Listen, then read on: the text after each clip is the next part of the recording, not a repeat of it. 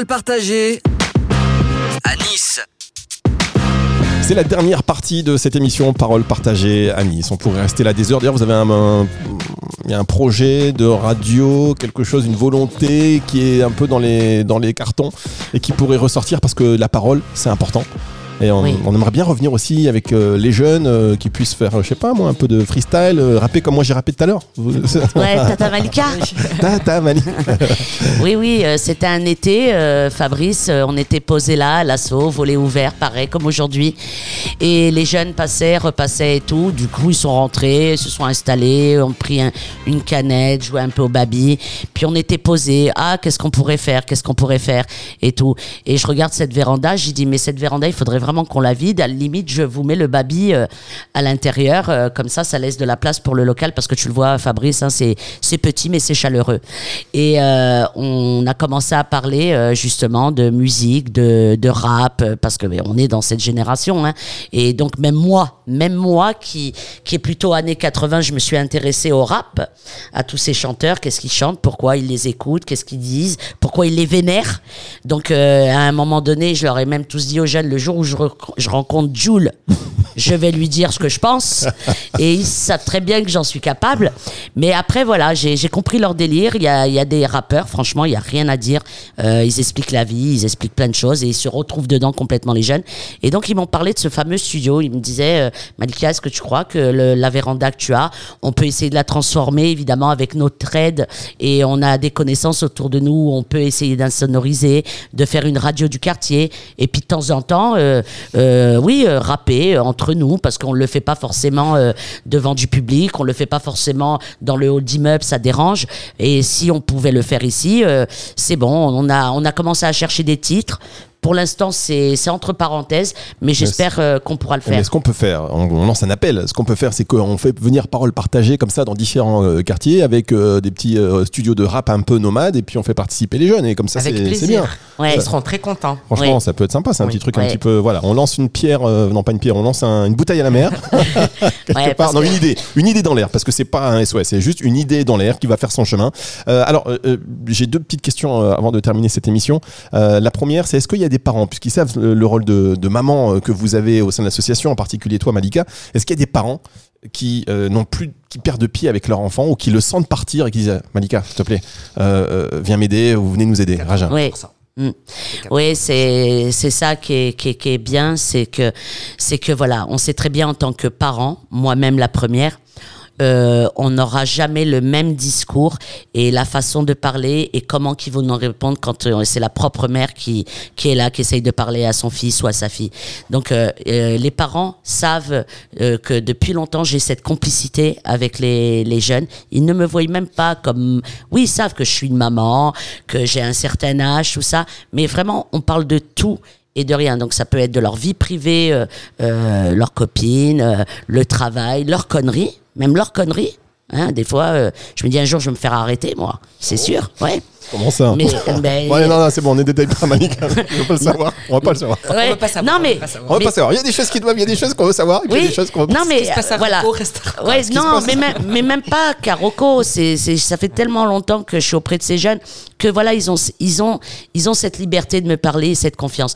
Donc souvent des mamans me disent, Malika, est-ce que tu peux essayer de voir avec mon fils? Il veut pas, il est là, il se réveille pas, il veut pas s'inscrire. Ou alors, je me suis disputée hier grave avec lui, euh, c'est chaud et tout. Mais attention, Malika, ne lui dis pas que je, suis venu te le dire. Je lui dis, t'inquiète la base de la médiation, et attention, hein, parce que la médiation c'est un grand mot, il faut déjà aimer soi-même. La médiation, c'est juste une étiquette. C'est, ça s'apprend pas. Ça s'apprend dans la rue, ça s'apprend quand on aime les gens, quand on aime écouter, quand on aime orienter, quand on aime conseiller. Et donc, je lui dis, mais t'inquiète, je sais comment que je vais lui amener. Je le ferai pas là, les jours-là, autrement il va comprendre de suite. Mais je sais comment que je lui amènerai. Et souvent, j'ai toujours su comment amener les choses par rapport à une problématique qu'il rencontre chez lui. Et du coup, de lui-même, il me parle, ou de elle-même, elle me parle, elle me dit, ouais, je me suis pris la tête euh, il y a une semaine, Malika, avec ma mère, parce que ça, ça, ça. Et là, je lui explique. Je lui dis, c'est ta mère, elle veut que ton bien, quoi. Eh, mais quand même, euh, c'est recréer, réussir à recréer le dialogue entre euh, des enfants et leurs parents, parce que parfois il y a un dialogue qui se rompt et on sait jamais quand est-ce qu'il va reprendre. et Tout parfois fait. on a l'impression que ça va durer une seconde et ça peut durer des années de Tout vie.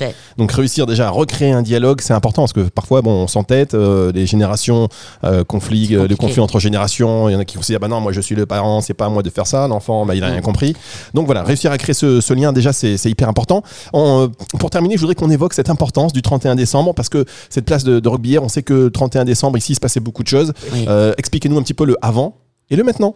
Ben, le avant, hein, euh, Raja, euh, Moi, elle l'a connu puisqu'elle y a habité. Oui, Moi, même si j'étais pas loin. euh, Vous avez compris, Malika, elle est très bavarde. Racha, si à un moment donné, tu t'imposes pas, Oui, oui, c'est vrai. Elle le sait, Raja. Oui, oui. Mais euh, bon, après, on arrive toujours à. Voilà, c'est son espace aussi euh, d'in- d'investissement à Malika. Je Eh ne oui. suis pas investie dans la rue comme les Malika. Elle sait qu'elle peut toujours me retrouver. Mais moi, j'ai habité ici et c'est pas pour ça que je suis partie. Je suis partie pour d'autres raisons plus personnelles. Mais le 31 décembre, 14 juillet, mais 31 décembre en l'occurrence, c'était une zone de non-droit. Mais quand je dis une zone de non-droit, on, on avait peur, on fermait nos fenêtres, euh, même s'il faisait chaud parce que les appartements sont très bien chauffés, euh, de recevoir des, euh, des feux d'artifice à la maison. On regardait par la fenêtre, on regardait par la fenêtre, on, on voyait les poubelles brûlées, euh, voilà. Et puis Avec euh, la police aussi. avec les... La police qui était là euh, très souvent après coup parce qu'ils devaient être à droite, à gauche. Ah oui, là pour eux, c'est un jour, euh, le 31 Voilà. décembre, à mon avis, pour la police. Donc, euh, effectivement, on laissait pas descendre nos enfants euh, pour des mamans comme moi euh, faire le feu d'artifice ou bien on partait genre deux heures avant, vers 10 heures du soir pour aller rejoindre d'autres copines vers le centre-ville pour faire un peu de feu d'artifice. C'est en fait 22h. Bonne année Oui, et quand on revenait à minuit et quart, minuit 20, il y avait tout qui avait cramé. On D'accord. priait, on priait juste Que ce soit pas son appart. Alors que juste, soit pas ou sa voiture. Notre hall d'immeuble. Les voitures, oui, elles y ont eu le droit. Les caves y ont eu le droit. Alors ça, c'est vrai que euh, bon, c'était il y a quelques années. Aujourd'hui, depuis, euh, vous avez fait un travail spécifique Oui. euh, là-dessus. Tout à fait. Alors, euh, Comment vous avez fait? Alors, euh, c'était la première, ça a été en 2019. Euh, où on s'est dit voilà euh, non c'est il y en a marre euh, qu'on parle des quartiers que ça brûle que c'est des sauvages qu'ils savent pas se tenir que voilà tout ça donc on est arrivé avec les collègues à l'époque on était trois ou quatre on est arrivé on s'est installé sur la plateforme qui est juste à côté où on a mis justement quelques quelques un buffet avec un peu de saumon, un peu de, de, toast, une petite baffe, avec un peu de musique. Pas assez fort évidemment avec euh, tout ce qu'on entendait passer les pompiers et la police et tout. Et donc là ça a été compliqué parce qu'il y avait une grosse masse de jeunes et pas que des jeunes d'ici, des jeunes d'ailleurs parce que quelque part Roquebillière c'est bien fait. Ça veut dire on peut balancer et la police ne peut pas rentrer. Donc c'était vraiment euh, très compliqué pour la police. Avant la police ne s'amusait pas à rentrer sur la plateforme le 31 décembre parce qu'ils savaient qu'il y avait euh, plus de 150 jeunes qui les attendaient. Ils jouaient au chat à la souris. Donc nous, on avait ce discours avec les jeunes. Ouais, et tu veux faire quoi? Ouais, non, mais toute l'année, il y a eu ça, il y a eu ça, il y a eu ça. Oui, j'ai dit, mais tu joues à quoi quand tu fais ça? Allez, ok, vous êtes fort là, le 31. Vous êtes fort parce que vous êtes en nombre, parce que la police est de l'autre côté, parce qu'il y a des, les fumigènes, parce qu'il y a du, du- de la fumée, on vous reconnaît pas et tout. Mais ça, vous allez le regretter. Il y a encore toute une année à passer. Donc on joue quoi? Au chat et à la souris? Ça vous fait plaisir que les gens que la police pense que vous êtes des sauvages, que vous savez pas vous tenir, que vous savez pas faire la fenêtre, et puis ce que vous savez pas, quand tu crames des halls d'immeubles, quand tu crames des poubelles, quand tu crames, tu descends un ascenseur, tu crames des voitures, c'est sous la charge de tes parents, mon ami.